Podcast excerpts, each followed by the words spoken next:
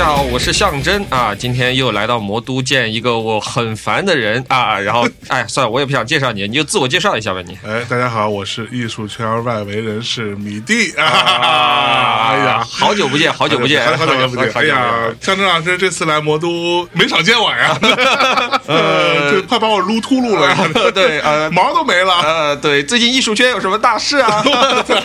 我讲艺术圈啊，最近还真他妈没什么大事。呃，好，今天节目就到这儿了，也没啥好说了，白了个白，神经病啊！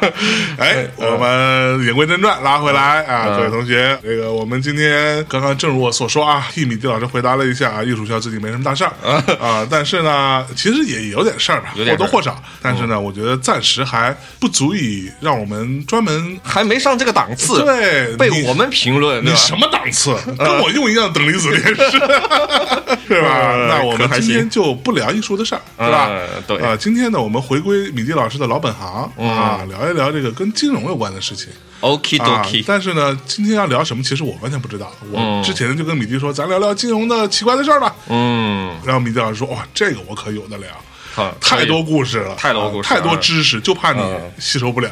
对你一个文艺青年，你能够懂这个吗？嗯，我想说，哎呀，那我就全且听听故事吧。啊，可以，可以，可以。哎，我就喜欢好学的青年。Learning 是吧？每天都要 learning，每天都要 learning 啊！因为前两天我们做了一个节目啊，里面有一个大佬，哎，他就很好奇，你们这帮年轻人每天下班你们都干啥呀？啊，有人看电影，有人什么？他说你打打游戏什么的。你们难道不 learning 吗？learning my ass，妈的包干！呃，这个人家维度比我们高很多，咋说呢？对，跟我们不一样。好，那今天既然讲金融啊，先问象征一个问题哦，就是你作为一个圈外人士，金融圈圈外人士，你觉得金融是一个什么样的东西？金融啊啊，比如那天你不是找黎叔来嘛，对吧？你不是就问他嘛，什么关于各种各样能不能买房啊，能不能这样，能不能那样？对，那你觉得金融或者是做金融的人都是搞啥的？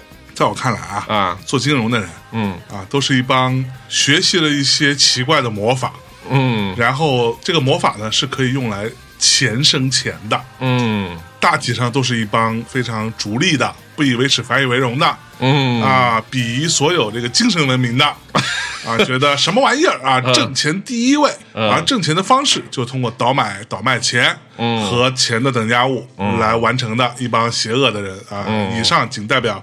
我看了《华尔街之狼》和这个这个《Inside Job》啊这两个片子之后的一个感受，包括《大空头》啊啊，都是一帮这样的人，说明你还是看了不少嘛啊，可说呢。看了《华尔街之狼》有没有一点羡慕，对吧？相当羡慕啊！我也想挥金如土，对吧？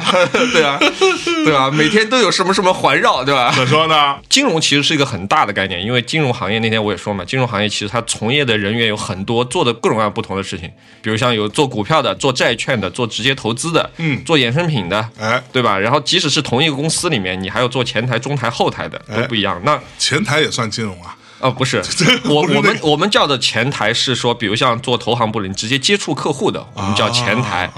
啊，那后台的，比如像他做风险评估的，他不需要接触客户，我们叫他后台，对吧？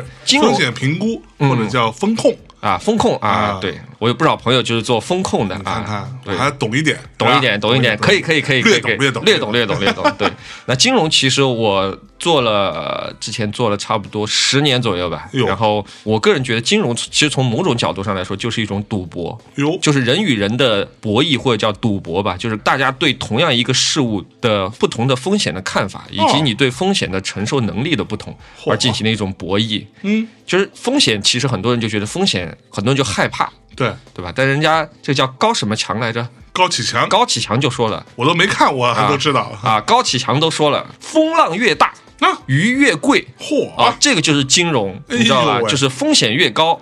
投资收益就应该是风险回报就应该是越高，这个就是金融的一个最核心的一个东西。嗯，那那天你又问我们说啊，这个经常看这个片子里面觉得谁谁谁是坏人啊？这个金融圈这个人是坏人的，那个人是好人啊。但是其一般情况下，在美国的片子里面搞金融的，我就几乎没有看到过好人。对，都是啊，都是坏人，都是贪得无厌的。对对对。但是实际上在金融圈里面来也比这更坏啊。这个我觉得其实你很难说这个东西是正义啊。或者是不正义的。哎，我们心中就只有一个东西，这个东西犯不犯法？它是不是在法律的框架内？哎，如果它在法律的框架内，那有人通过这个赚了大钱，那他就是牛逼。是啊，大家就觉得他就是神，或者换一个说法，他没被逮住，他就是神。那如果说他出了这个框架被逮住了啊，那就是傻逼。哎。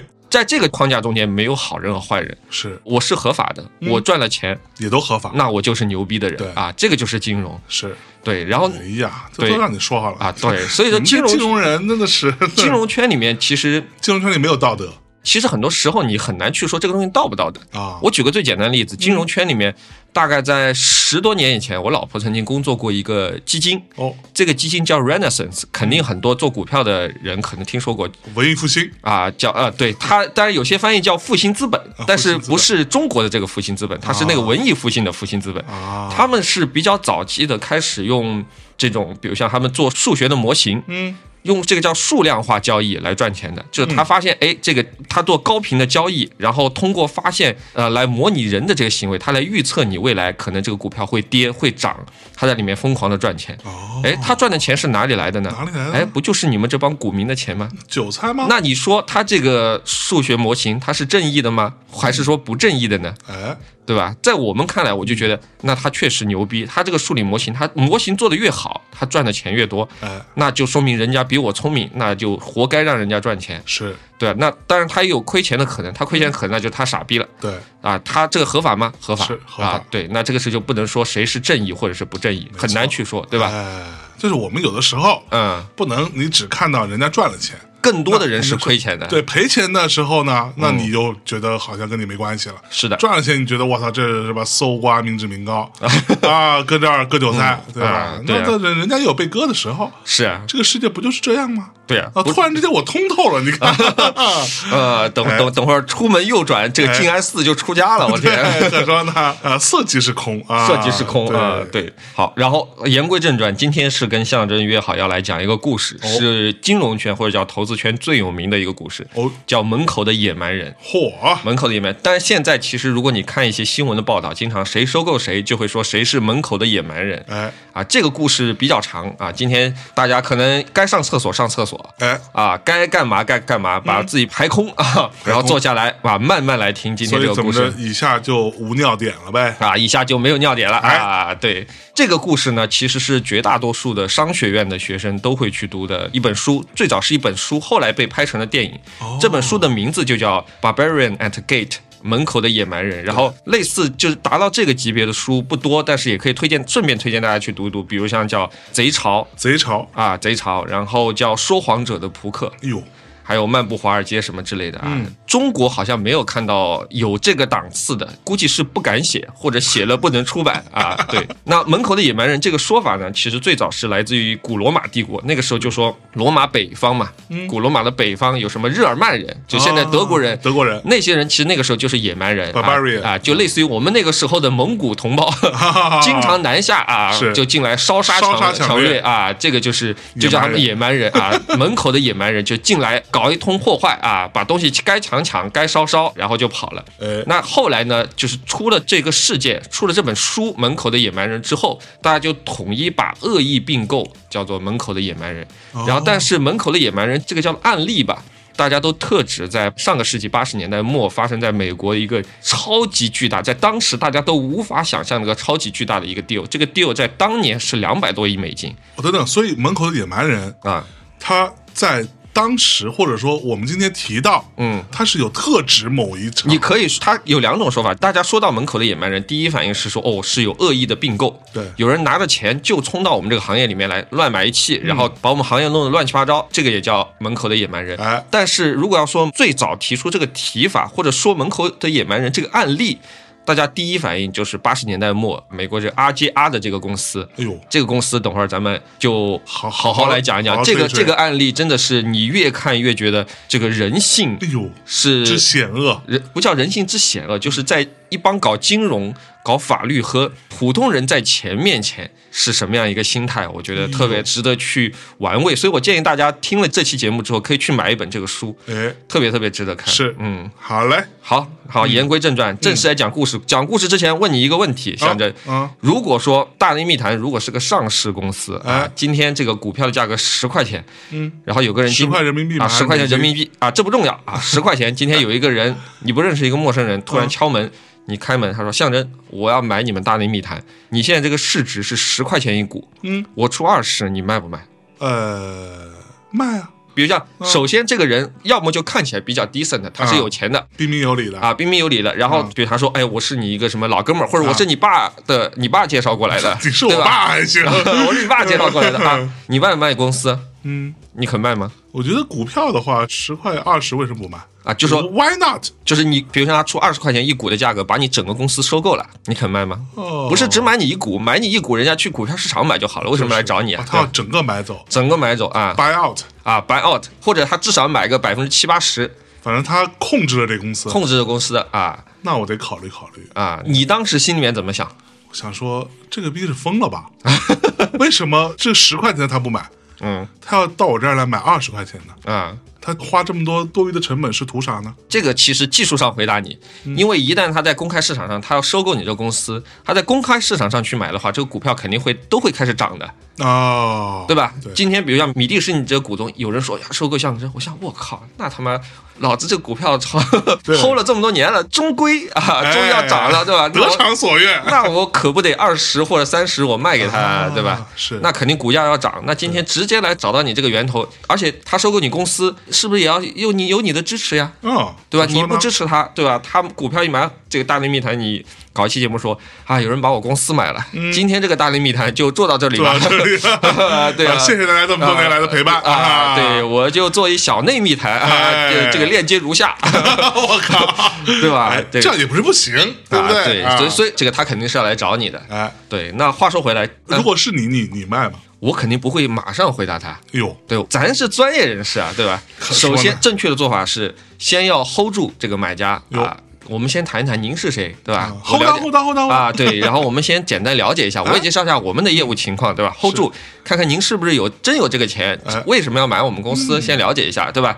然后呢，要找一个顾问，嗯，比如像找米蒂，对吧？啊，给啊，给给过来，出大事了啊，给他一笔钱，主要给一笔钱啊，对。然后对外啊，这个时候米蒂要到外面去，比如像了解这个人，他可能，比如像他也是从事播客行业的，可能是美国的哪个播客巨头来收购中国的播客公司，那米蒂是不是要去美国？或者欧洲去绕一圈，看看类似 size 的公司是不是都有兴趣来收购大内密谈？嗯，啊，对吧？然后如果都有的话，那大家一起来竞价吧。哦，对吧？那本来他出个二十，那是不是有可能？哎，有人出到二十五，嗯，出到三十，是，哎，对我们来说没有什么伤害呀，对吧？找个人来竞价嘛，对吧？这个是对外，对内，那我们要在公司内部做个调查。明明十块钱就能买，为什么会有冤大头出二十？是不是我们公司有啥特别值钱的东西，对吧？这我们没有发现啊，没有发现，对吧？或者是我们有天选之子，天选之子，对啊，要进中国播客市场必须对对，要要找我们，对吧？那这确实也是这样，啊呵呵呵呵，对。这个故事基本上就是围绕这个框架来讲的啊，就是有这么一个公司，一个当时最大的一个基金叫 KKR，KKR 啊，KKR，等会儿我来介绍啊，和几家要来共同来并购，当时全美排名前三的一个食品公司啊，这个食品公司等会儿也在介绍，哎呦，中间发生的这个故事。这个抢夺的故事非常的精彩。嚯，好，现在真的正式开始。好嘞，先介绍主人公。这个主人公呢，还有 bingo 啊，他主人公应该叫什么？阿强还是叫？不，这个男人名叫小帅 啊，叫小帅啊。这个小帅，小帅其实是一九三一年出生在加拿大的普通家庭，从小成绩一般。家里面的家业也一般，但是小时候呢就特别牛逼点，就是他销售能力特别强。他去当什么报童啊什么之类的，卖报是最厉害的，卖报卖杂志什么都是最厉害的。但是呢，大学上了一个好像上了一个商科吧，大学毕业就进了当时来说在全球还是特别牛逼的企业，现在也很牛逼，叫 General Electric 啊，GE 啊，通用电器。对。啊，他跑到通用电器呢去，呃，一共做了六年，开始他是做会计。但做了几年之后，他觉得财务没啥搞头，对吧？升不上去，对吧？哎呦，这话说的，你 对啊，对，没啥搞头。嗯，他就跑去搞销售，他搞销售跟别人不一样。你看一般的销售公司，比如像你们公司搞一商务啊，你给他一点销售费用，对吧？然后很多时候呢，这些销售就觉得，哎，这个销售费用，比如像有一百块，哎，我拿五十块请客户吃饭，拿五十块我就是自己的了。对啊，很多时候很多人就这样做，哎，但兜里啊。但是这个小帅不一样啊，小帅有一百块钱。我就全花在客户身上，我就铺张浪费。嚯！请客户吃最好的，哎呦啊，带客户去最好的 KTV 啊，最好的酒桑拿啊，对，类似于这样啊。他后来有钱之后，他办的这些 party，你知道牛牛逼到什么程度？除了私人飞机接送人家来这个 party 之外，啊，完事儿之后每人送一个 GUCCI 的手表，啊，人家看着这个 GUCCI 的手表的时候，就会想到，我靠，当时跟这个小帅他们那个 party，那可叫一个牛逼，而且这个人。就这种千金散尽还复来，这个这个调调，不只是对他的这个客户啊，对他的手下也是这样。嚯！所以他的手下人也很那个什么他啊，他当时就被他的上级称为可以把兵卖给爱斯基摩人的人，把兵卖给爱斯基摩人的啊，对，就是化腐朽为神奇啊，就是这么牛逼。嚯！然后这个时候他在他们加拿大分部做得很好，这个时候他跟老板说：“我想到美国总部去。”啊。所以他之前一直在加拿大嘛，他是加拿大人，加拿大人嘛，啊，他到美国总部去，然后老板说这个可能不行啊，老板心想我靠，你在这帮我做业绩不好吗？对啊，你去了美国，他妈搞不好哪天搞成我上级了，对吧？然后他就离职了，啊，被拒绝他就离职了，然后离职之后呢，也没有什么，GE 都不干了，，GE 都不干了啊，做了六年就不干了，然后就沉沦于一系列加拿大的中小型公司去做销售，卖这样卖那样的东西，反正也不是很行，但是在这个中间。今天我们不是聊到 Bob Dylan 嘛？Bob Dylan 有一首歌里面的歌词叫 "He's not busy being born, is busy dying"，就是一个人不是走向重生，就是走向死亡。哎呦，他就觉得，他就发现，觉得 Bob Dylan 说的对啊，他就说的对。他在中间自己发明了一个理论，叫混沌理论啊。后来他自己又把它叫做搅屎棍理论。他怎么呢？他浪迹于这种中小型公司的时候，他发现，其实他真正升职变成高层，不是靠自己业绩做出来的。哦。就是靠公司什么重组啊、业务改造啊之类，发现这个机会，两个公司一合并，哎，他就升职了。哦，哎，结果后来他就混到当时一个美国的公司，叫做美国标牌食品公司的加拿大分部的总经理。标牌啊，标牌。然后他在这个加拿大公司当总经理的时候，也是一样的这个调调，白天好好工作，每周一晚上是叫腐败之夜，带他的这些员工就去当地最好的酒吧，然后去招待他的这些客户。哇！然后客户喜欢他。手下也喜欢他，只是他唯一的缺点就是他的这个销售费用比较高。是，哎，结果因为他做，因为他做的好像没有，就做的挺好，做了没有多长时间，他就调到美国标牌总部去了。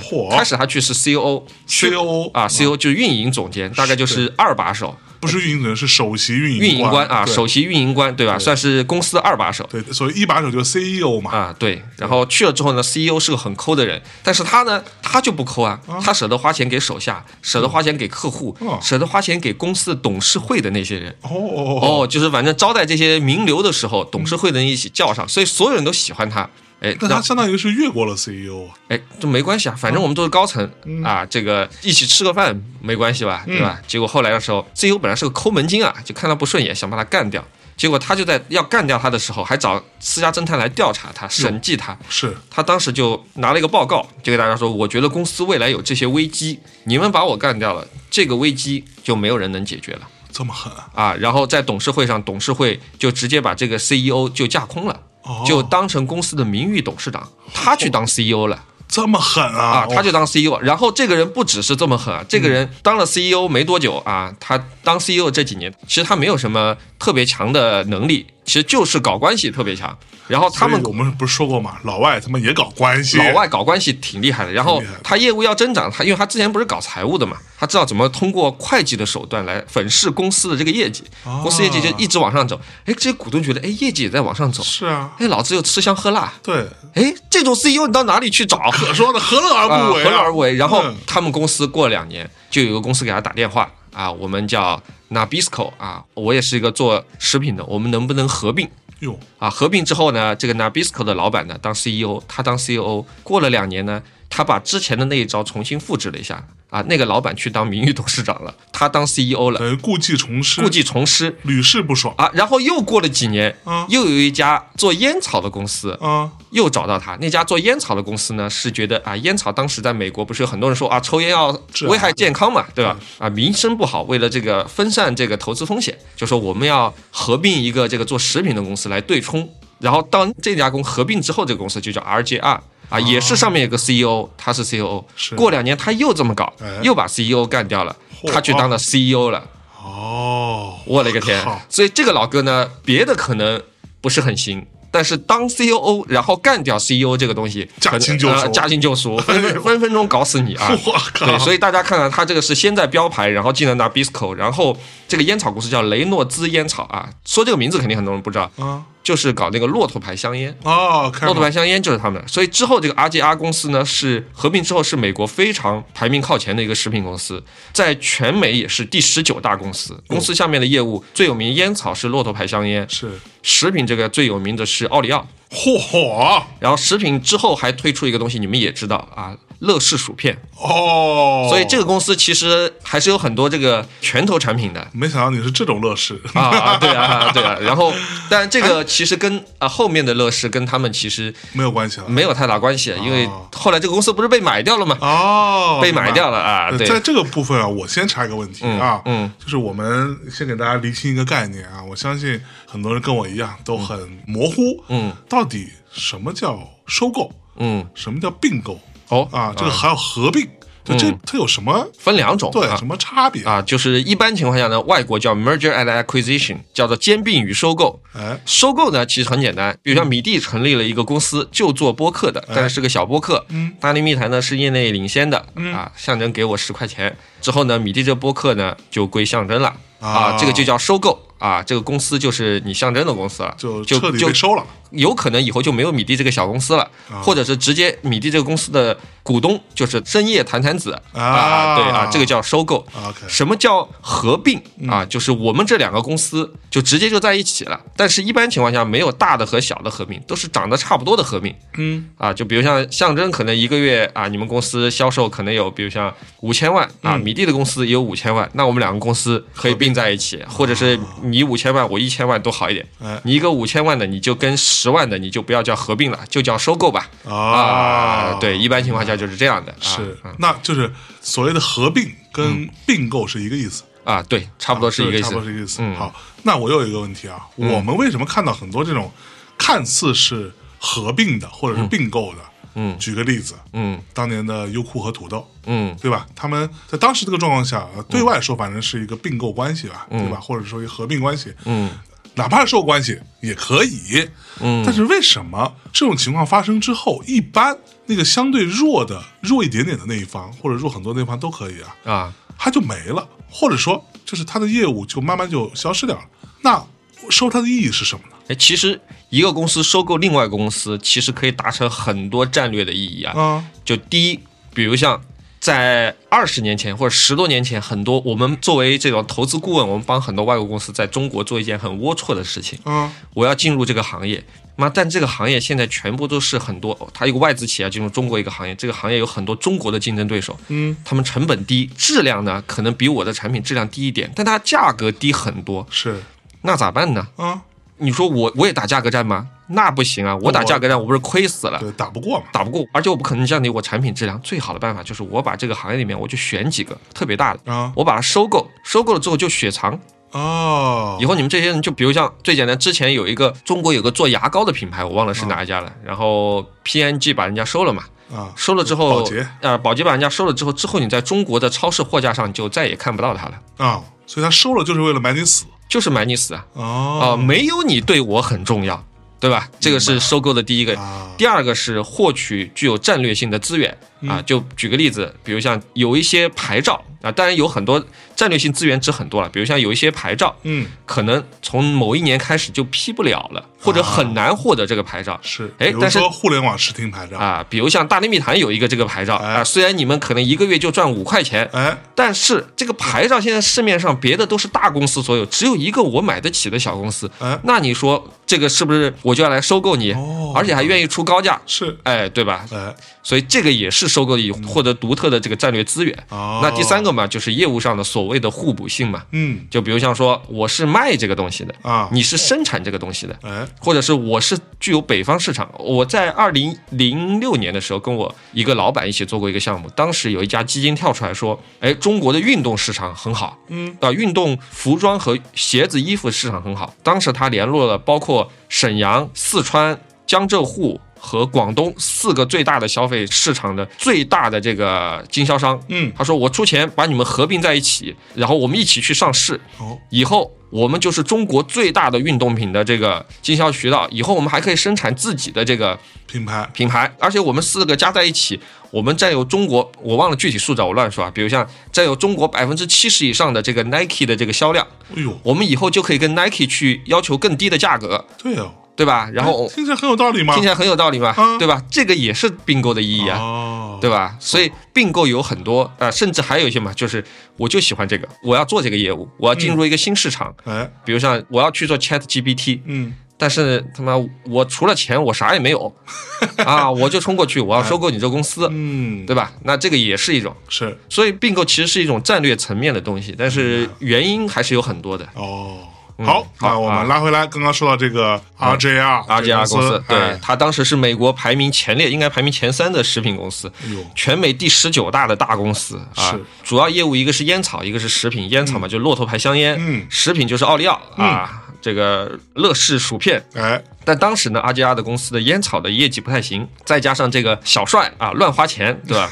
小帅可不是乱花钱嘛，对，导致公司呢股价就不太行啊。大概就是五六十、六七十啊一股。到了一九八七年的时候，在一次聚会上啊，小帅就遇到了一个当时专门托人然后来认识他的一个大佬啊，就是 KKR。KKR 啊，现在就是上场的第二个重要的人物吧。其实 KKR 是一个公司，这个公司呢，在我们学商的这些学生，特别是学金融的学生心中，这个公司是传奇到什么样一个程度呢？他发你 offer 的话，我不看 package，不看 title 啊。只要给我地址和时间，老子明天就去上班。我操，就这么牛逼！就只要发 offer，大家无条件接受。对啊，就这么牛逼。这个 KKR 这个公司是一九七六年成立，其实没有太长的一个历史，但是非常有传奇性。为什么？第一，这个 KKR 是 K 和 R 是分别代表一对表兄弟，一个叫克拉维斯，一个叫罗伯茨。然后另外一个 K 呢，是他们当时在贝尔斯登，就是在呃金融危机里面垮掉那个公司的工作的时候的一个导师。哦，啊，他们三个人 KKR 共同创建了这个公司。是。然后这个公司现在是没有那么有名。这个 KKR 呢，他们。二三十年前应该是业内最知名的这个公司，他们是最早一批，也是最大的做 LBO 的公司。LBO 刚才也讲过，叫 Leverage Buyout，杠杆收购的公司。对，他们最早呢是贝尔斯登，这个也是就是一般做投行业务的。后来到了七十年代末，美国股市有一段时间非常非常不好，然后就很多美国这些大公司啊，为了维持业绩，他就把自己的一些业务就卖掉。然后这个时候，他们这三个人就跟贝尔斯登的老板说：“他说，要不我们成立一个部门，专门去收购或者帮他们去卖这些业务吧。”老板后来拒绝了他们，他们三个好像是犹太人吧？啊，然后就说：“那我们自己出来搞呗。”是，然后成立一个公司，就叫 KKR。然后 KKR 那个时候就是做 LBO 的，就是杠杆收购。给大家解释一下什么是杠杆收购。杠杆收购其实最简单，就是借钱买东西，叫 leverage。leverage 其实一般就是借钱，对。但是这个是一个最简单的一个说法了，嗯。但是借钱朝谁借钱，以多高的价钱借钱，以及以什么做抵押，嗯，这个都是非常关键的。是在这次这个门口的野蛮人之前，LBO 这个事情呢，其实不太流行。嗯，为什么呢？因为在这个之前是，如果说你要做一个收购，你说我要去借钱，那个时候有钱的就两波，一个是银行，一个是保险公司。对。但是呢，这两个机构大家去接触都知道，动作慢的一匹。对。你基本上呢，你把材料交上去，他们再去做个尽职调查，哗啦啦几个月就过去了。嗯。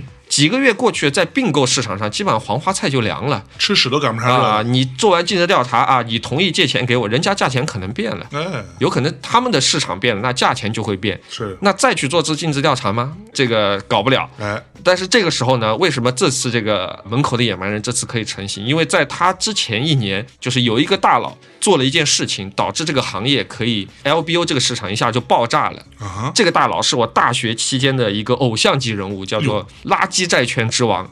迈克尔·米尔肯这个人超级牛逼，这个垃圾债券。对这个可能稍微专业一点，就是说这中间有一个理论啊，我跟所有听众刚才我也讲过，我就说金融行业它的一个核心是什么？就是风险跟收益是匹配的。对，风险高，你收益就应该高来弥补它。嗯啊，但是呢，这个不是永远都是匹配的。然后这个米尔肯呢，在大学的时候，他读了一个教授的一篇论文，那个教授的名字叫希克曼。希克曼研究了美国一九零零年到一九六五年的所有的公司的债券，诶，他发现其实并不是这样。风险跟收益并不是匹配的，是不是啊？他就发现这个公司债券那个时候叫垃圾债券，嗯，他就发现投资的风险很小，但是收益更高，嗯，哎，然后米尔肯当时他们所有同学看了这个标题，觉得我靠，这人怕疯了吧？那如果是这样，为什么还被称为垃圾债券啊？你听我说嘛，垃圾债券是因为现在我们看到的所有债券都是由评级机构来评级的，就比如像我们经常有人听到叫什么标准普尔。啊，Stand Poor 的评级，还有穆迪士的评级啊，他会比如像他做各种各样的分析，告诉你，比如像这个公司或者这个国家的债券是三 A 级、二 A 级、B 级、C 级，对吧？那其实 A 级以下的，基本上我们就认为是垃圾债券了啊啊！对他们研究了这个米尔可看了这个论文，发现这些所谓的垃圾债券低风险高收益的原因其实很荒谬，但是是成立的啊。第一，因为这个叫垃圾债券啊。所以大家觉得，比如像我问一个普通人，象征，你说啥是垃圾债券？我不知道，你不知道，但是你听见是垃圾债券，你觉得他妈的不能买？对，这个名声不好，大家听名字，所以说你脑海里没有看到数据，你就自动高估了垃圾债券的风险。是。那第二个就说是所有的评级机构，他看的是你过去的表现，其实过去跟未来不是一定相关的。就比如像你大内密谈，今天可能突然今天之前每一期有三百万人收听，嗯，今天突然来了周杰伦，哎。那这个收集还是三百万吗？那可说呢，对吧？那可能是三千万，是对吧？但是评级机构只看以前三百万的，他不看这个三千万啊啊，对，所以他们的评级跟那个债券的收益不是那么相关。第三个是最重要的，就是说叫定价错误。嗯，就是因为那个时候债券市场很小，买的人也很少，它流动性差，嗯，所以就导致呢，因为流动性差，所以它的定价即使错误了，也是很多时候没有办法去把它修正过来，只有在一个流动性够强的市场，你才能够修正过来。呃，定价错误的意思是说，就比如像说高了。就说其实很简单嘛，其实利率就是对你风险的补偿嘛。啊啊，就比如像你这个说了一句我完全听不懂的话。举个例子，比如像我们俩是俩公司啊哈，比如像我是万科啊，大家觉得万科名声很好，今天发一债券，可能我可以发一个利率很低的。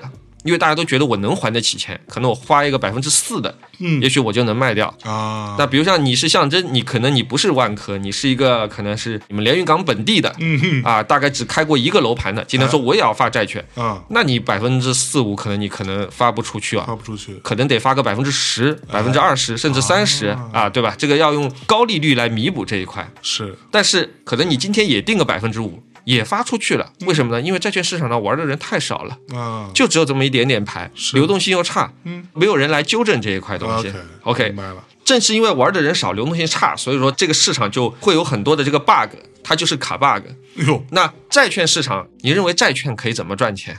债券不就是拿利率吗？啊，对，这个是你的看法。对啊，但实际上真正玩金融的人，就是米尔肯看了这个论文之后，发现其实债券不是这样玩的。就举个例子啊，像巴菲特这种高手，就是在债券上面可以一年赚百分之一百四十四的这个收益的。顶改嘞！他是怎么赚？就比如像说前两年亚马逊的表现不好，嗯，亚马逊发了一个债券，比如像是一百块钱面值，这个百分之十的利率，那其实就是一年之后你可以收到一百一十块钱，对对吧？那突然之间。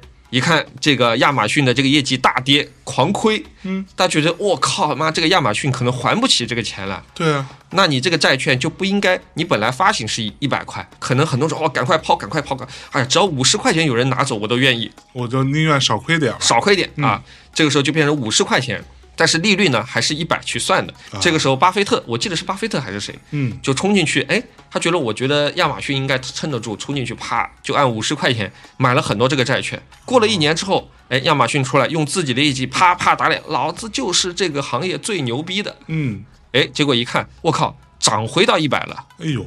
那你想想，五十块钱，你你花五十块钱买了个债券，现在不说市场上值多少钱，你一年之后你可以拿到一百一十块钱吗？对，那你这个不是赚翻了？赚翻了呀！对，那他这个超过百分之百的收益，可不就是这样来了吗？对啊，就是这个道理。是，那那会存在那种说你发的时候是一百，嗯，但是你卖的时候超过一百一，有这种可能吗？有可能，有这种可能，有可能。那比如像今天大内密谈发了个一百块钱的百分之十利率了，突然之间，哎，国务院发了一个。或者是什么紫光阁发了一个说，以后大内密谈就是我们官方认可的中国正能量代表。嚯！对，以后我们国务院 APP 里面首页放大力密谈。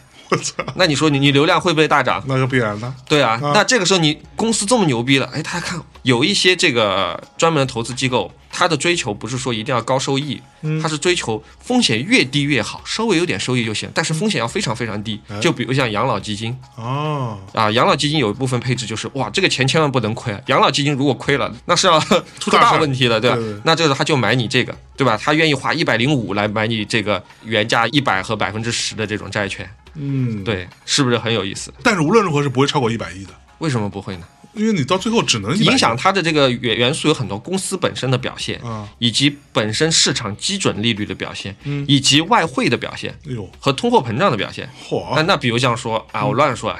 假如像现在市场上一共有一百块钱的现金，那突然之间国家投了一万下来，那我们这个钱不就贬值了吗？但是大家在觉得在这个下面好像算来算去还是大内密谈的这个债券最最保值啊啊！对，那我还是还是买大内密谈的这个吧，是对吧？那它是不是就会涨上去呢？有各种各样的理由嘛？OK，各种各样的理由，或者是哪天这个象征说我们现在开始回购我们这个债券了，嗯，对吧？我们按一百一回购，啊，一百一十五回购，我就要当初信任我的人，我就要用钱来。奖励他们，对吧？听懂掌声，听懂掌声。今天抛弃了我的人，我能给他一百万。那跟了我的人啊，不还是一个亿了？一个亿。听懂掌声。对吧？对啊，所以这个时候他就一下子哎，发现哦，原来那个时候大家都不太看重所谓的公司债这个市场。哎，他他一下子就发现这是一个金矿。正好那个时候美国的经济七十年代末，美国不是刚才我说嘛，有些大公司开始卖自己的业务，有些他们这个很多公司的债券。也大跌，然后这个时候呢，这个米尔肯这个老哥呢，他这个部门就逆势接盘，就跟你说，哎，你如果你债券发不出去，或者你债券跌了，没关系，嗯，我来接盘，只要你价格够低，嗯，我觉得还过得去，我就来接盘，然后买下这些低价债券，再跟这些客户说，哎，现在这个价格很低啊，是你买了不是必赚吗？可说，而且我去哪里哪里去研究这个公司业务，其实还是可以的，还是有人听大内密谈的，是对吧？嗯，哎，然后经济上行，客户跟他都赚翻了。然后，所以他们当时那个公司叫德崇啊，中文叫德崇，德崇就专门给他搞了一个部门，叫高收益部门啊，不能叫垃圾债券部门，叫垃圾债券部门太难听了，就给他搞了一个叫高收益部门。在顶峰时期啊，他这个部门给客户推荐这个债券赚钱了，他们是可以分客户百分之三十五的利润的，分这么多啊？啊，对啊，狠呐！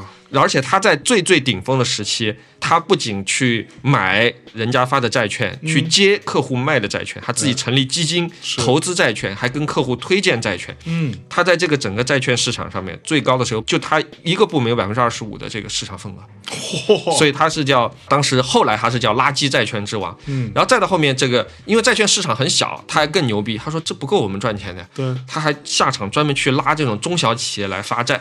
所以后来越来越多的人入场，中小企业入场，玩的人也入场。为了让这个市场的牌能够足够的多，到了一九八六年，他就进军了这个所谓的公司收购 LBO 市场。LBO 领域，刚才我不是说 LBO 之前不能做，是因为融资速度太慢嘛？是，但是。米尔肯他们就特别牛逼，当时他们发了一个东西有多狂，我跟你讲，难以想象。当时他，因为他发垃圾债券很牛嘛，他就发了一个东西叫高度自信声明。我的发，他说任何人，嗯，任何公司，只要你跟德崇合作，你都能去做 LBO。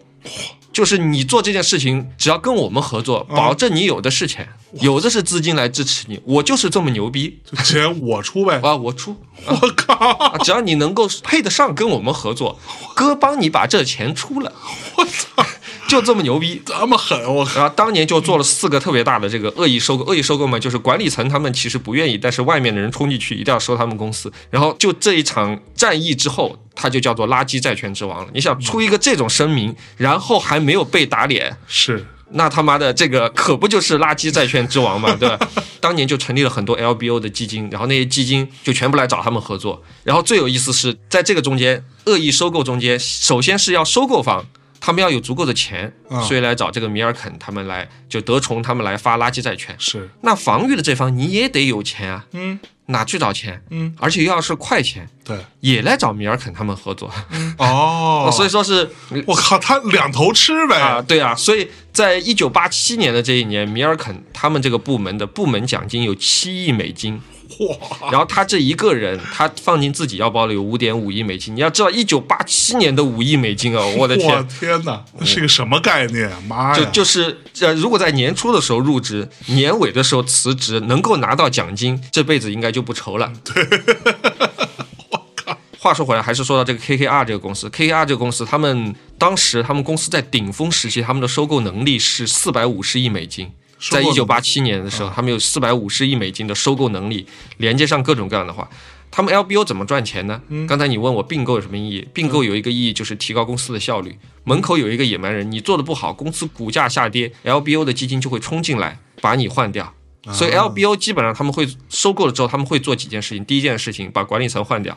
换掉不合适的管理层，提升公司的效率。第二个，裁员，提升公司效率。第三个，分拆卖掉不赚钱的业务或者是很值钱的业务，分拆卖掉。那剩下的重组后再上市。哦，一般在这个中间呢，会大概三到五年，然后。据说年化收益可以有百分之五十以上，就是这个业务是非常非常赚钱，但是很考验融资和运营的能力啊啊对，然后这个就是 KKR，KKR 之前是收购中小企业的，后来他们发现还是收购大公司爽，因为做的事情都一样。哎。啊，但是大公司更赚钱，是可说呢。然后，所以后来他们就只看大公司。嗯，RGR 这个公司呢，他们觉得哎，确实挺好，然后就托人，然后就约上这个小帅，小帅来见面。所以回到故事，然后说主角第一两个主角第一次见面谈了。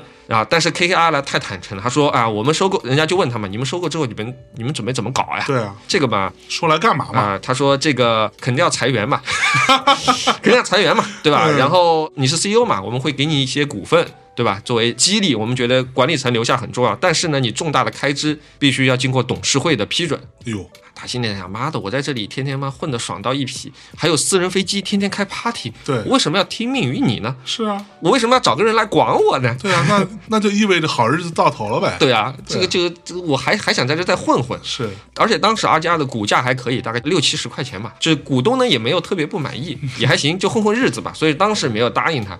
结果在一九八七年十月十六号发生一个特别奇怪的事情，全球股市莫名其妙大跌。哟啊，当天是美股十六号，应该是个周五。大盘整个跌了百分之五，然后周一的时候，首先开市的是香港，香港跌了百分之十几，将近二十，然后接着是伦敦也大跌，原因至今未知。结果在不知道什么原因，不知道什么原因，有人说是羊群效应，有人说是可能是计算机病毒什么之类的，这这不重要。但是当时有计算机的只有美国呀，别的地方也不用计算机啊。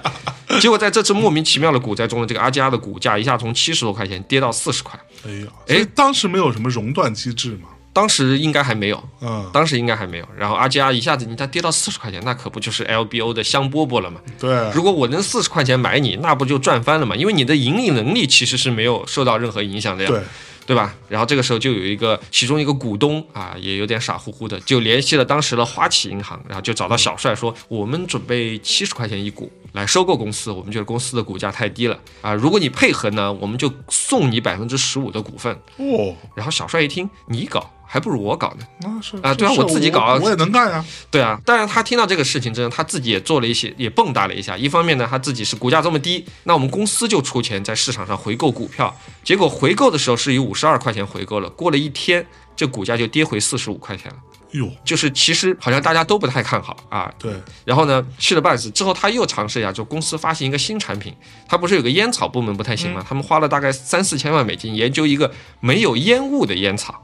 啊啊！没有烟雾的烟草，但是最后出来结果呢，就是抽起来呢没有烟，但是有点像屁的味道。就是没我，就是他们请了一百个这个志愿者，不叫志愿者来来来抽，只有一个人说还可以。其他人都觉得不太行，所以这个东西又不太行了，像屁的味道。哎呀，所以怎么办呢？他后来他就找到他，因为他不是经常招待社会名流嘛，他就找到美国运通公司，就是那个信用卡不是有个叫 American Express 嘛？对，就美国运通公司的老板，他说：“哥们儿咋办呀？”当时运通公司是持有另外一个很大的投资集团的，是他的母公司。这个投资集团就是后来赫赫有名的雷曼兄弟 （Lehman Brothers） 啊。雷曼兄弟啊，雷曼兄弟是在零八年股灾的时候啊，对这个影响也是很大的啊。当时 Lehman Brothers 就进来了，一看公司当时的股价呢是大概四五十块钱，他们想那我们也给你开七十吧。开七十美金一股，算了算，大概要一百七八十亿美金。我靠，我靠！然后当时呢，因为这个雷曼呢，他之前是没有在这个 LBO 这个市场上做过任何大的 deal 的，他们就很想进入这个市场，因为当时确实没有其他的 deal 能做了，他们想进入这个市，而且你想这么大个 deal，你在这个行业里面一提我们是做这个 deal 的，人家都会觉得你很牛，嗯，所以当时就整个方案里面就给了这个管理层很多很好的条件。就比如像说，管理层要收到二十五亿美金的奖金，我操！然后这个小帅可以有百分之二十公司的股份和未来五年公司的分红，然后最重要是他的这些什么私人飞机啊福利都不会被砍掉，所以哎，小帅觉得还可以啊，啊，小帅觉得还可以啊。小帅到了一九八八年年底的时候，小帅就跑到公司董事会上说，哎，咱们股价太低了，嗯，然后我有一哥们儿是一土豪，Lehman Brothers，啊，他们拎着兄弟啊要来私有化我们公司，就是从。把公司退市啊哈，收购在座所有哥们儿的股票，哎。啊，以后你们也不用天天来开什么董事会关心市场了，拎着一百多亿美金滚吧，fuck off，对啊，就团成一个样子，圆润的离开吧。然后董事会呢，当时很开心，因为你想，当时股价也就四五十块钱，对，有人出七十块钱来买你这个股价，对吧？但是没有着急，这些人你想有这么大公司，人家做那么大公司还是聪明的，立马找了一个大律师，经常做并购的大律师来当他们叫做工作小组的组长。嗯，这个大律师也很牛逼，第二天就把这个事情让他的媒体朋友爆出来了。哟。哎，他之前做过一个 deal，把这个事情 hold 起来，到最后一刻才爆出来的。然后后来有法官裁定他不够中立，他说：“那这次我就中立一点，为公司好，我就把这个信息爆出来。”是，刚才我不是说嘛，第一件事要把事情爆出来，对，让所有潜在的买家都来联系你，竞价嘛，那价格才能高起来，对吧？就现在有人要来买我了，啊，有人要买我了，对，你们看着办吧，啊，然后就在几天之内。不是那个报价不是七十美金一股吗？几天之内公司股价就涨到七十七、七十八了。我靠！我的个天啊！大家妈都想这个埋伏在里面，不知道有多少老手仓，对吧？我靠！然后阿加当时就找了两个顾问公司，两个顾问的投行，一个叫 Lazard，是我以前一个朋友工作的，还有一个我忘了名字了。来看看，他说，就像我刚刚说，第二个你要往内看看公司到底值多少钱，嗯，对吧？看看之前他们说这个七十美金。到底亏不亏？结果两家投行研究了一下，说我们这个公司大概值八十到八十七块钱一股。哦，我就想，那之前他妈你们这些投行不是每年要出报告的吗？为什么没有人四十块钱的没有人说告诉我们这个他妈值 八十多块钱一股的？你们这帮人垃圾，对吧？对吧？呃，然后这个事情后来媒体不是爆出来嘛？一爆出来，整个华尔街都疯了。为什么？你知道，特别是投行部门，因为你想想看，这个其实是个一鱼多吃的。第一是你做这个中间的顾问交易的话。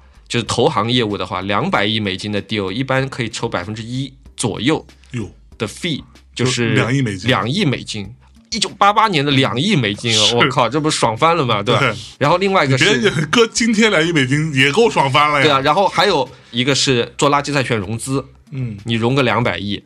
也很爽翻，对。然后私募基金，如果你投资这个 deal，你像两百亿美金，私募基金赚钱是靠两个，一个是管理费，就是你赚不赚钱，你钱放在我这儿，这几年每年收你百分之二的管理费。啊。还有更重要一点是，一如果我帮你投资的这个项目，如果赚钱了，在利润里面我要分百分之二十的。哎呦，你想，两百亿美金，如果我投个二十万的一个项目，就算它翻到一百万，也就八十万的百分之二，我才分十六万。对。但是我投一个两百亿的一个项目，它哪怕就。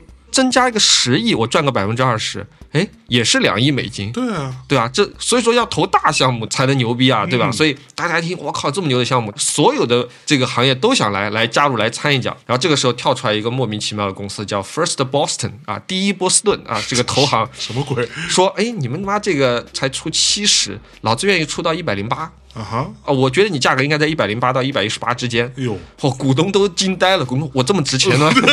原来我们这么好啊！这么值钱，要要要不你马上就这样吧，对吧？然后结果第二天这个小帅就慌了。小帅说：“如果任何人都能来报价的话，那万一这个投资人是我控制不了的，一进来很有可能就把我炒掉了。”对。对先把我炒了。他心想，那其中最有可能、最有实力买这个的，一个是我现在已经联系好的雷曼，嗯，还有之前联系我的这个 KKR，嗯，对吧？KKR 见面就说：“我操，你他妈这方案和这报价不就是一年前我们见面的时候我跟你说的吗？”对啊，隔了一年，啊，隔了一年，他妈的版权费，对吧？啊，但是没有这样的啊，KKR 就跟他聊说，如果我们来的话，怎么分钱啊？一人一半。啊，对吧？然后 KKR 说其他我都没有问题，但是关键是两点。第一点，我们要在这个公司有绝对的控制权，因为我们未来是要把这个公司卖掉，我们才能够赚钱的，嗯，而不是靠它分红赚钱，嗯，所以让这个公司怎么能够值更多的钱呢？肯定要让它短期内的这个盈利变得很好，那叫缩减管理人员的开支，是，那可能开源节流，就把你的私人飞机卖掉，还有你的这个特殊福利砍掉，但是你不要在意这些啊，我们到时候会分钱，分个几亿美金给你们，哎呦，哎。结果小帅就不开心了，他其实更在意的是 私人飞机，私人飞机啊，牌面格局啊，他就不要跟那个 KKR 这帮人合作。然后，所以 KKR 后来就跟他分道扬镳了，KKR 就自己去报价了。然后他和这个雷曼合作，这已经有两拨人了，再加上那个 First Boston，嗯，就是三拨人啊，三拨人。然后这个时候工作小组就说：“那你们来报价吧。”嗯，报价这个时候看合作程度了。雷曼这边是可以拿到详细数据的，他就可以测算根据他的模型。估值模型大概值多少钱每一股多少之下，我们可以报价可以赚钱。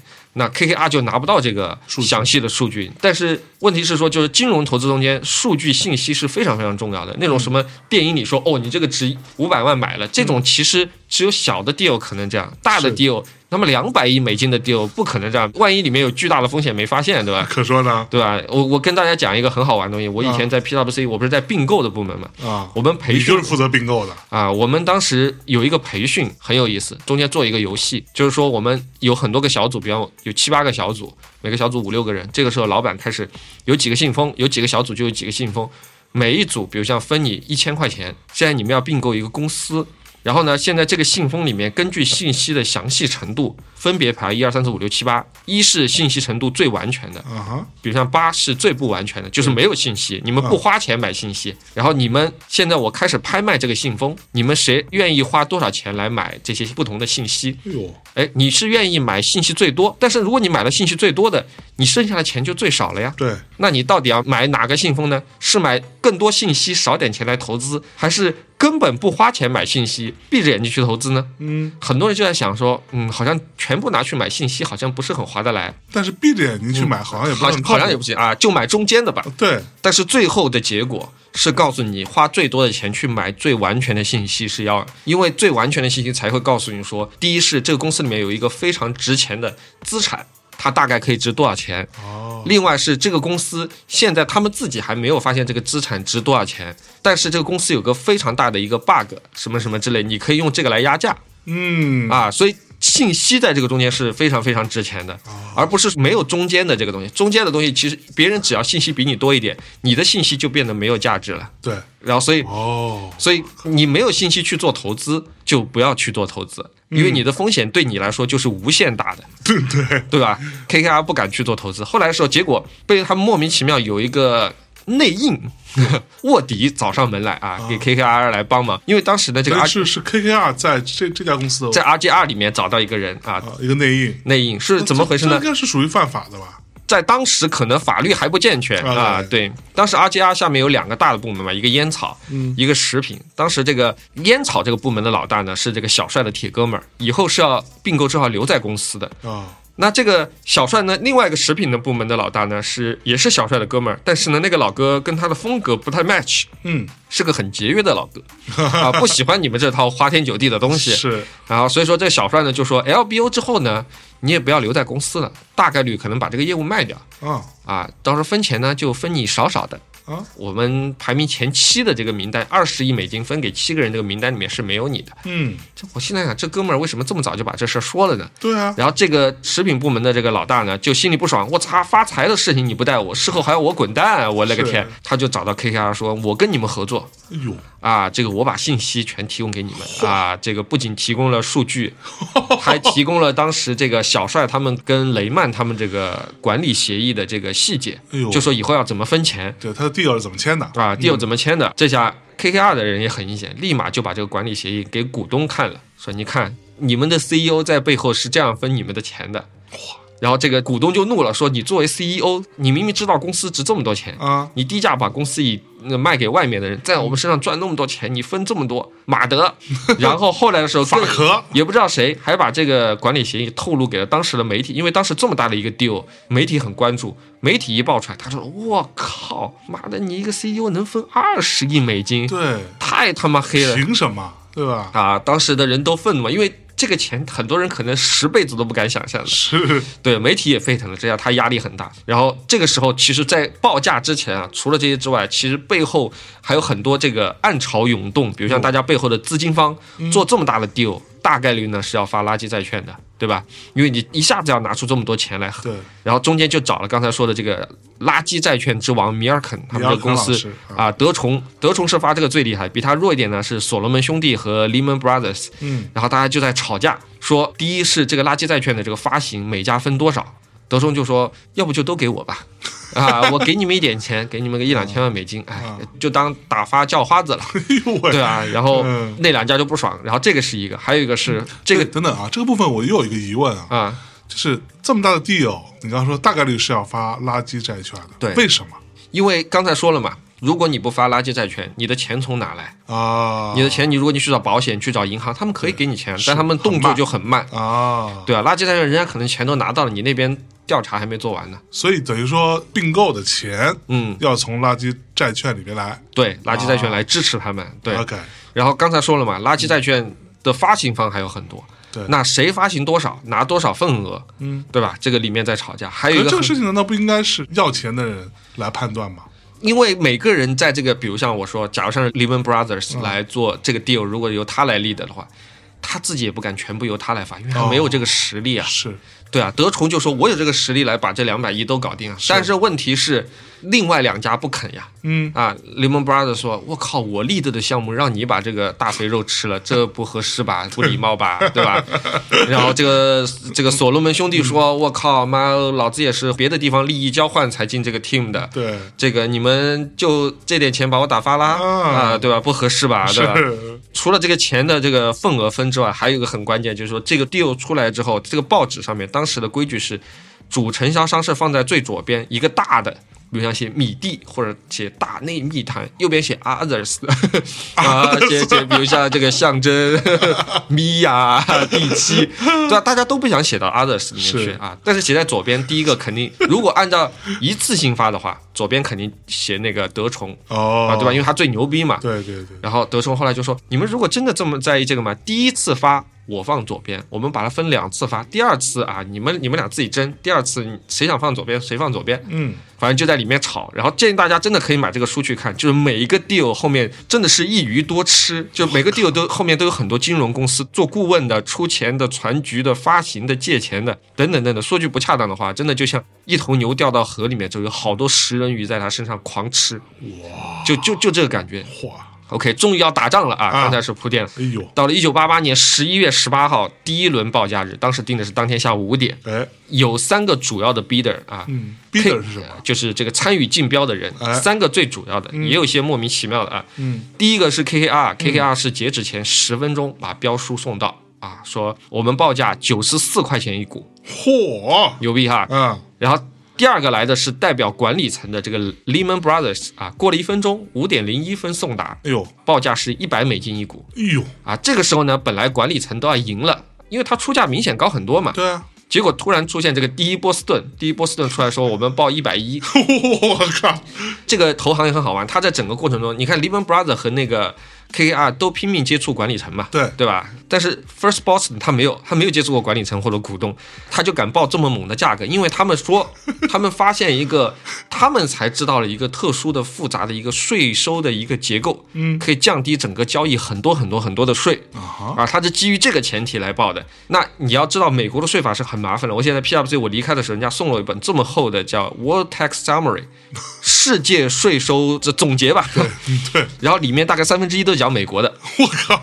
所以，所以这个税是很麻烦的。不过呢，因为这个价格一百一比那几个都要高很多，这个报价呢，董事会说，那我们研究一下，过十天我们第二轮报价，对吧？如果说这个没有人比它更高的话，那就 First Boston，这个就给了 KKR 很多时间。KKR 那是意味着说，他们这三方，我们讲这三个主要报价的，嗯，报了这个价格之后，如果说。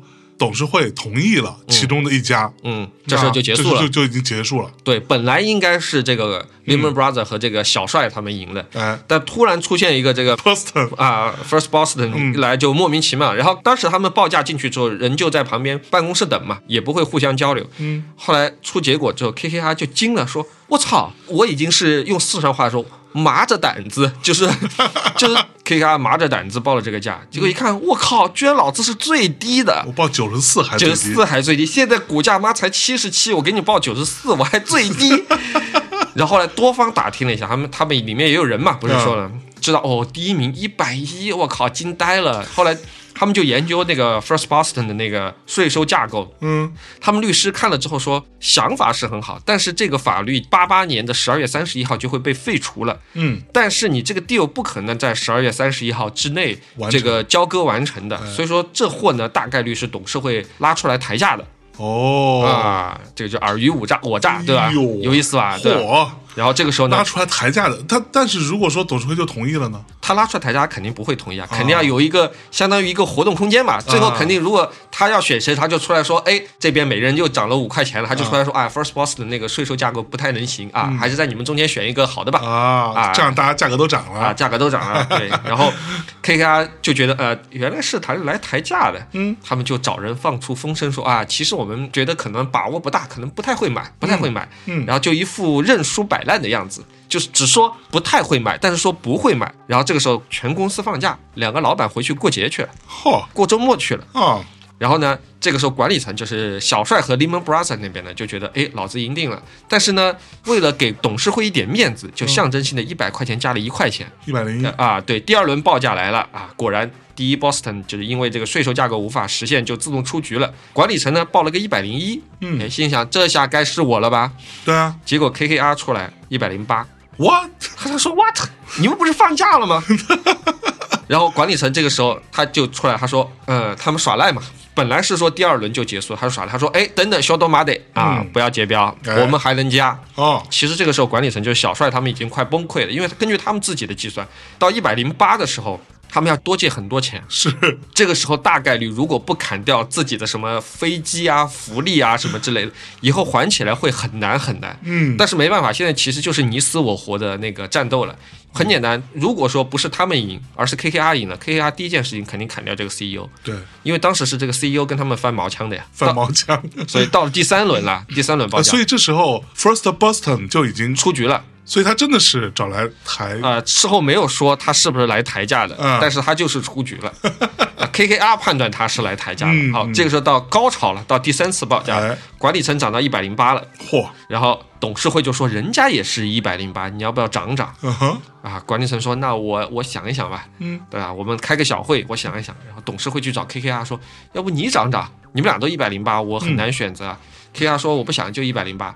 董事会说：“其实我们还是比较喜欢你的。”嗯，那 K 亚说：“那那那你马上选我呀？”对啊。董事会说：“但是他们那边说他们要涨价，哦，你能不能等我一会儿，对吧？如果他们没有涨价，同样价格我就选你。”哎，K K R 说：“可以啊，一个小时四千五百万美金，你要不要？我等你一个小时，但是在如果我收购成功的话，在里面扣四千五百万美金。”嚯！哇，你看看，妈，这些投行的人真的是 这么狠呐，这么狠啊！对，就是这种说法是合理的吗？合理的。这个不就做生意嘛？就像你象征今天卖这个笔记本给我，你要卖一万块，我说不行，我说还你九千啊。这个其实也就是一样的呀。是是是是，对。然后董事会也很贪，董事会说可以啊，可以啊。心里想，妈的，都已经是两百亿的大 deal 了，四千万算个屁啊！然后转头就跟管理层小帅他们说，给你十五分钟，你想想要不要涨？嗯，管理层想了想说，好涨，一咬牙，一百一十二美金一股。其实这个时候基本上已经在盈亏的边缘了，嗯，对吧？需要砍掉很多很多的费用。其实输赢已经就是能不能赚钱已经不是最重要的，输赢是最重要的。是，这时候董事会去去找 KKR 说，管理层出了一百一十二，你要不要加？你是现在加还是等一周再加？嗯，如果你愿意等一周，我们给你扣四亿美金。我操，啥意思？就是刚才不是四千五百万吗？就是一个小时四千五百万嘛，一周我们可以给你四亿美金，只要你接着在这等，我们要看看那边愿不愿意出更高的价钱。如果你们投标加价了，我还可以给你打折，少收你两点三亿美金。哇！然后 KKR 说我不加价了，就一百零八，你们自己想吧。嚯！然后董事会就关起门来自己研究，因为一边是一百一十二，一边是一百零八嘛，一直研究到晚上七点，估计饿到不行了。嗯，又去讹了一把 KKR，说对方加价了，但加了多少我不能告诉你。嗯，你还加吗？但其实没有加，其实没有加啊。他们其实更喜欢 KKR，他们有点讨厌那个小帅，因为小帅比较贪婪嘛，铺张浪费啊。对，KKR 说我就加一块钱，嗯，三十分钟之内你给我答复，不能给答复我就不玩了。OK。然后董事会最后又讨论了一波，就选择了 KKR。加了一块钱，加了一块钱，就是一百零九。哦有啊！原因是什么？第一是 KKR 只收购百分之七十五的股份，嗯，留百分之二十五是给董事会的，所以以后 KKR 肯定会经营的更好啊啊！然后董事会留下百分之二十五，肯定可以赚钱。但是 Lehman Brothers 就是小帅他们呢，是准备收百分之八十五，留百分之十五给董事会的啊。所以其实算下来呢，董事会可能跟着 KKR 可能会更赚钱。这第一，第二是 KKR 未来收购之后只出售食品的业务，但是 Lehman Brothers 他是要把整个公司都卖掉了，就包括烟草那块。对对对，然后第三个嘛是 Lehman Brothers，据说他们的政策对员工没有那么的好，巴拉巴拉巴拉。但是我觉得真正就两个理由，第一个是 KKR 给的价格呢也还过得去，第二个呢就是纯纯的讨厌小帅，讨厌 CEO。对，然后 OK 这个故事就差不多进入尾声了。哎，那看看后续，第一个是 KKR 其实很牛，嗯，他上台第一件事情就是把小帅炒掉了。哟，果然炒了啊！赚钱很重要，快意恩仇也很重要，对吧？然后，但是 对当年要不是你啊，对吧？我少出多少钱？可能比如像七十块钱一股我就买了，现在现在出到一百零九，每一股多出四十多美金，我勒个天呐，纯纯一个搅屎棍，对吧？最后就把它炒掉，然后结果那个老哥还设了一个东西，我跟大家普及啊，一个概念叫金色降落伞。金色降落伞是什么？就是说，比如像有一公司要收购大内密谈，嗯，你觉得这公人家收购之后大概率可能会炒掉公司的管理层，那我们几个管理层跟公司签一个合同，嗯，约定如果公司如果未来被人收购了，要把我们炒掉的话，每人要给我们一大笔钱当做补偿金，这个叫做金色降落伞，这个是可以签的，可以签的，可以签的，就是我们先签完之后，那公司真的要收的话啊，这个条款立马生生效，他也要认这个，他要认这个，对啊。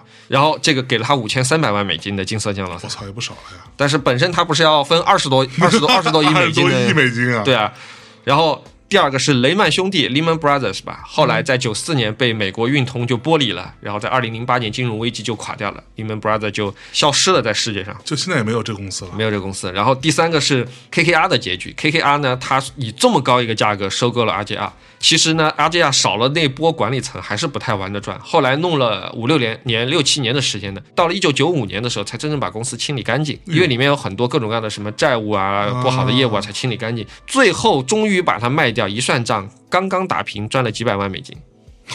哇！但是这么大个 deal，在当时美国的金融史上，直到今天，大家说起门口的野蛮人，第一时间也是想到这个 deal。啊！所以从此之后啊，就是这种所谓恶意收购公司的这种基金，就叫做门口的野蛮人，就变得臭名昭著。再到后面这一类的基金就不叫 leverage buyout fund 了。他们就换了一个名字，叫什么呢？叫 private equity 私募基金。对，就是我之前工作的这些地方啊，对，就是买下一个公司，然后把它好好运营，过两年把它卖掉啊，就是做这个事情的。哎，那所以在这个当中，这个所谓的门口的野蛮人，嗯，是指 KKR。门口的野蛮其实不只是 KKR，还有包括像 Lehman Brothers 啊，他们都算，都算这这帮人其实就是为了进来，然后在公司身上狠狠的捞一笔嘛。但他们为什么是恶意收购呢？因为他们没有跟公司的管理层达成足够。Lehman Brothers 没有，Lehman Brothers 可能好一点，但是像 KKR 是管理层并不接纳他们的。啊，而且他们也不是这个行业里面的人，就是用资本的力量进来瞎搞一通，但其实并不是瞎搞一通，因为以前我觉得可能是瞎搞一通，因为你一个做金融的，你能有他们在这个行业里面做了这么多年的，你能有他这么有经验吗？以前我也这么觉得，嗯，后来这个我也好好的研究了一下，我发现就是我有朋友做真正的 leverage buyout fund，嗯，他们就是买下这种石油的企业，然后通过资本的方法帮他提升他的效率。我举个例子嘛，就像刚才我说的，你把几个这个全国最大的这个 Nike 产品或者运动产品的这个经销商把它捏在一起，他们不仅可以，比如说要更低的价钱，他们还可以以后产生他们自己的品牌，这个算不算价值？嗯，对吧？是。那或者是比如像像之前我前同事他去了一个基金，他们做的是什么？他们是比如像他们把几个同行业。的公司最大的公司全部合并在一起，然后给他们挖很好的这个国外的经理人，帮他去拓展国际市场。哦，以前这些人可能都是比较土的啊，能够在中国就主要打价格战嘛，在中国其实最有效的就是价格战嘛。那之后帮他们提升质量，到海外去拓展海外的市场，打海外的这些，他们之前在海外并购过同行业的，再跟国外的这些同行业再去做并购，哎，就变成全球最大的。是。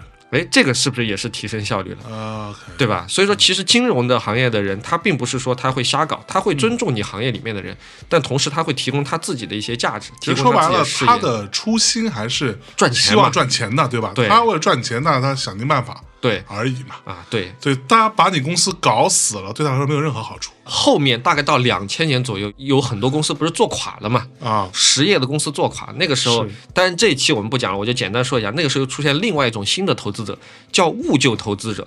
嗯，物救投资者就是你们公司做垮了啊，但是他。这个时候你们公司并不是完全一分钱不值，嗯，他就以很低的价钱把你公司收下来啊，然后把你的业务，比如像重整，或者是把你的这个东西就分开来，分开拿去卖了。就举个例子，比如说你是一个工厂，嗯，你们工厂做垮了，他来可能，比如像他把人员全部裁掉。这个房子库房，嗯。啊，有一部分地皮能卖掉的卖掉啊，车子能卖掉的卖掉，哎，发现把债一还，他还能赚点钱。啊。啊，还有做这个的大公司就更不说了，有赚钱的业务留下，不赚钱的业务卖掉，嗯。啊，再怎么弄一弄提升效率啊，所以说资本家其实并不是像大家想的啊，都像电影里面那么邪恶，资本家他本身是第一要务是要能够赚钱。啊，你的生死。跟他并不是那么重要，是。他是要先赚钱，有可能他的赚钱跟你的好处是同一个方向的，哎，对吧？明白了，嗯，那所以这种门口的野蛮人其实是相对于公司内部的管理层，嗯，对的，他们是野蛮人，对的，他们是那种恶意的野蛮人。对这个，其实门口的野蛮人很多，因为我们当时学的时候有很多学者嘛，他们也说门口的野蛮人其实对公司治理其实是有比较大的好处的。嗯，就比如像以前最早的时候，每个公司第一个阶段是就是夫妻老婆店嘛，这个公司就是我象征做成的，嗯，也不存在说我今天不努力，我自己创办公司，我又是老板，我肯定妈的早上八点就起来，晚上一直干到十点半，都还嫌时间不够，对。吧？那后来第二个阶段是象征老了啊，变成董事长了。雇了一个小年轻啊，比方第七，成为公司 CEO，哎，第七开始偷懒了，那这个怎么办呢？分一点股份给第七啊啊，对吧？那再到后面第三个阶段是第七也开始不努力了，那怎么办呢？那我们大内密谈去上市，就有门口的野蛮人天天盯着大内密谈。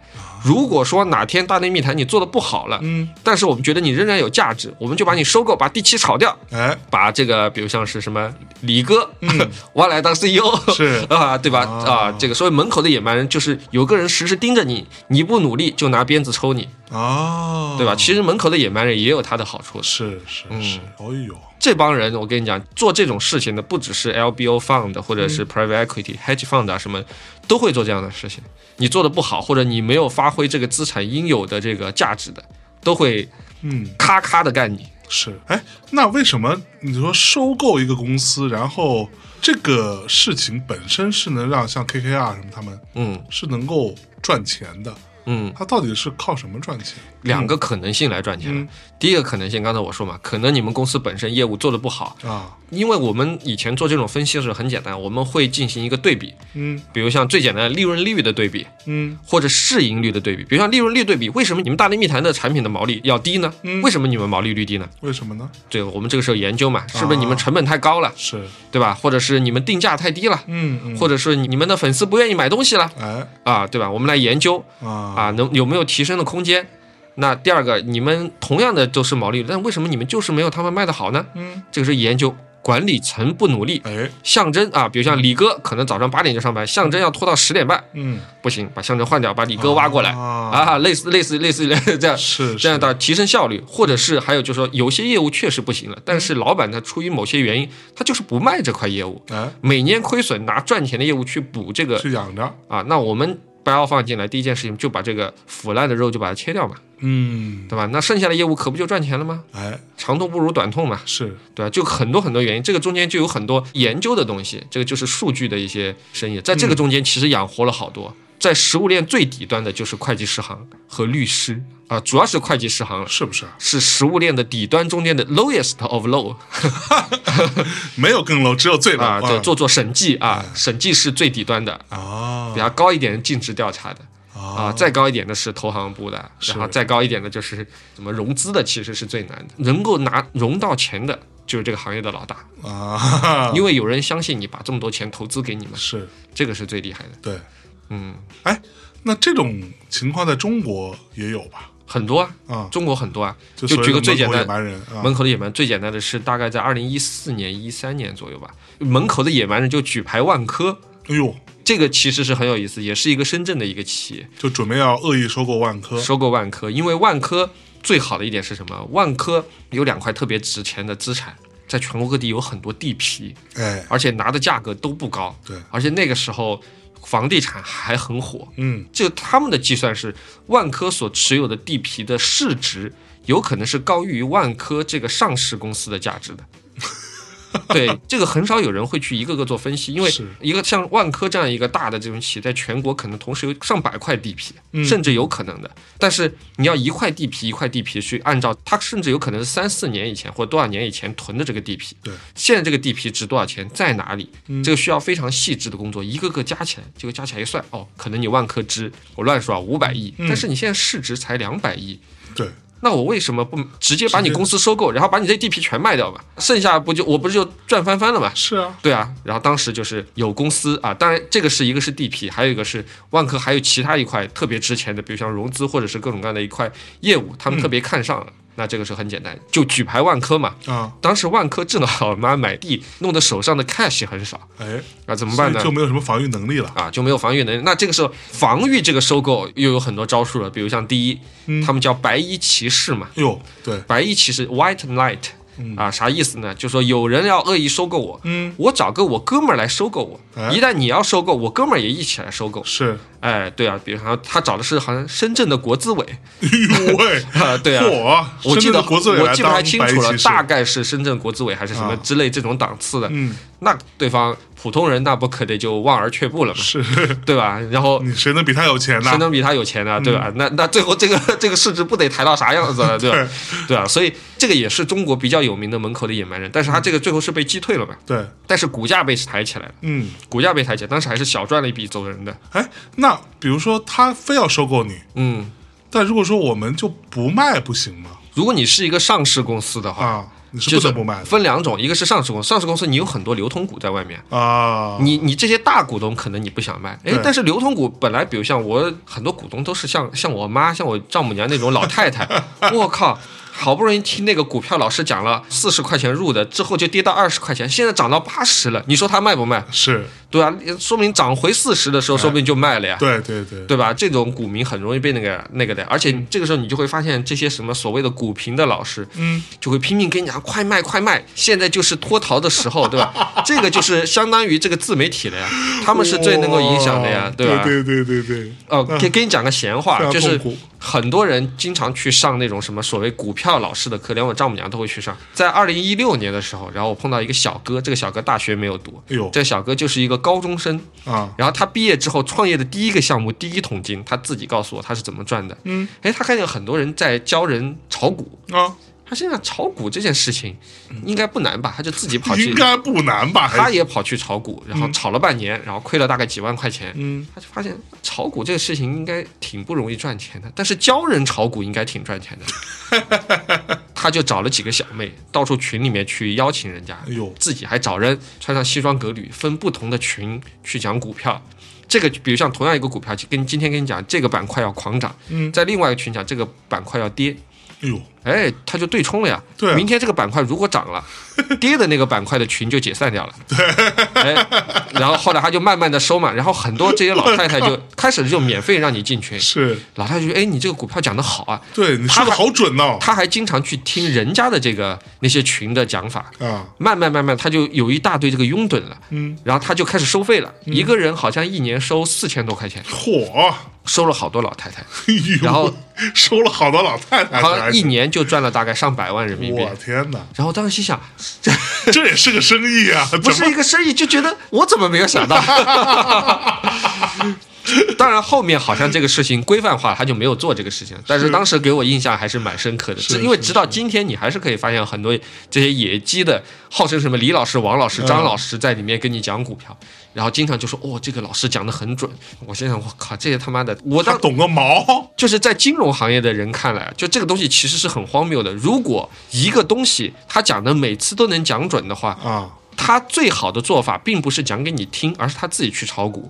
对啊，因为他讲课本身其实是会影响这个股票的走势的。对。对吧？比如像我说，你们都去买这个股票，那这股票就可能真的会去涨。对，对吧？如果这些大家都去涨的话，那你这个时候你就不是最好的买入的机会了呀。对，因为大家去买的时候已经涨了嘛。是做这个东西，其实基本上我觉得就是忽悠人，忽悠大家去给自己接盘。是啊，所以很有意思。金融这个行业为什么我觉得特别好玩？第一是这个行业做得好的人非常非常非常的赚钱，哎，因为大家都愿意把钱拿给他去做打理嘛。是，你看不是还有一些基金经理一个人可以操盘上百亿人民币吗？我操！一百亿人民币，即使基金不赚钱，他自己都非常赚钱。为什么？一百亿人民币每年百分之二的管理费就是两亿人民币，他一个团队就几个人。